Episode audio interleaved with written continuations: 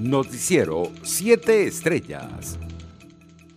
Dos trabajadores del Palacio de Miraflores fueron detenidos por funcionarios de la Brigada Motorizada de las Fuerzas de Acciones Especiales por tener explosivos en su poder. Según información del portal La Patilla, las autoridades decomisaron un kilo de C4 y 13 detonadores. Dani José Castillo García laboraba en Miraflores desde hace 19 años y Jennifer Osuna Márquez era azafata en el Palacio Presidencial. Al hombre lo aprendieron cerca de Puente Yaguno cuando iba en una moto mientras trasladaba los explosivos. En otras noticias, para el secretario general de la Organización de Estados Americanos, Luis Almagro, el presidente interino de Venezuela, Juan Guaidó, se enfrenta solo a un régimen que cuenta con miles de millones de dólares y un aparato represivo sanguinario.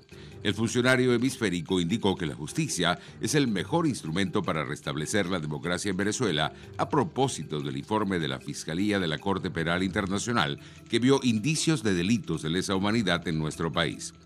A veces la justicia llega cuando los dictadores no están en el poder.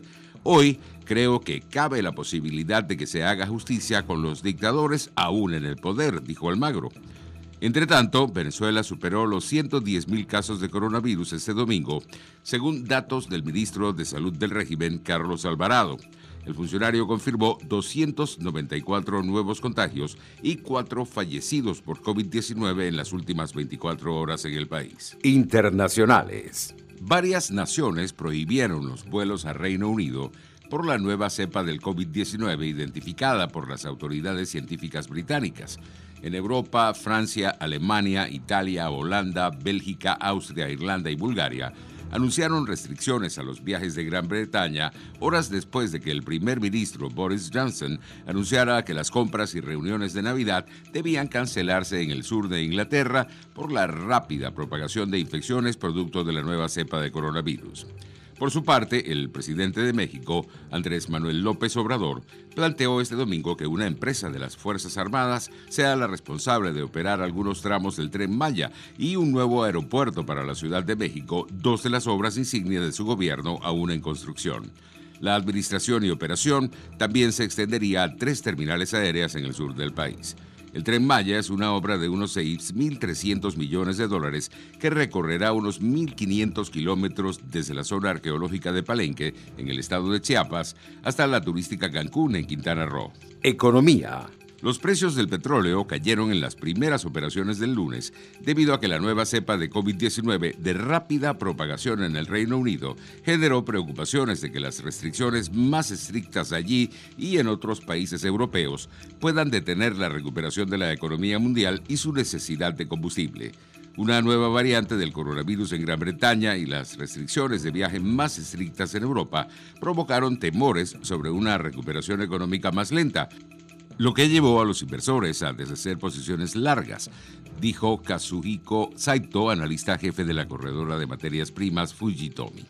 Este lunes el precio del WTI de referencia en Estados Unidos caía menos 3,87% y se cotizaba en 47 dólares con 20 centavos el barril.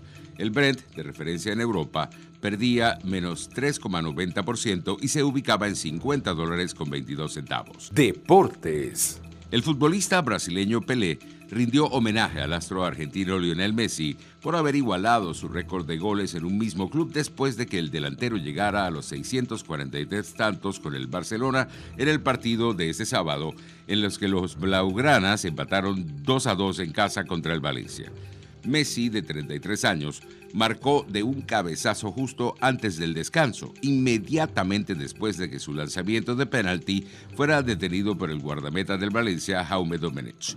Como tú, sé que no hay nada mejor que el lugar donde nos sentimos como en casa.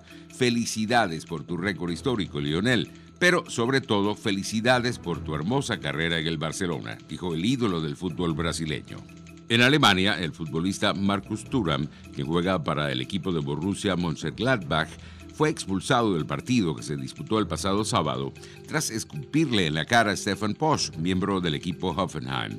ESPN informó que el hecho ocurrió en el minuto 79, cuando Thuram se encaró con Posch. Seguidamente, el futbolista le escupió sin importarle la difícil situación que se vive en Alemania por el COVID-19. Noticiero 7 Estrellas.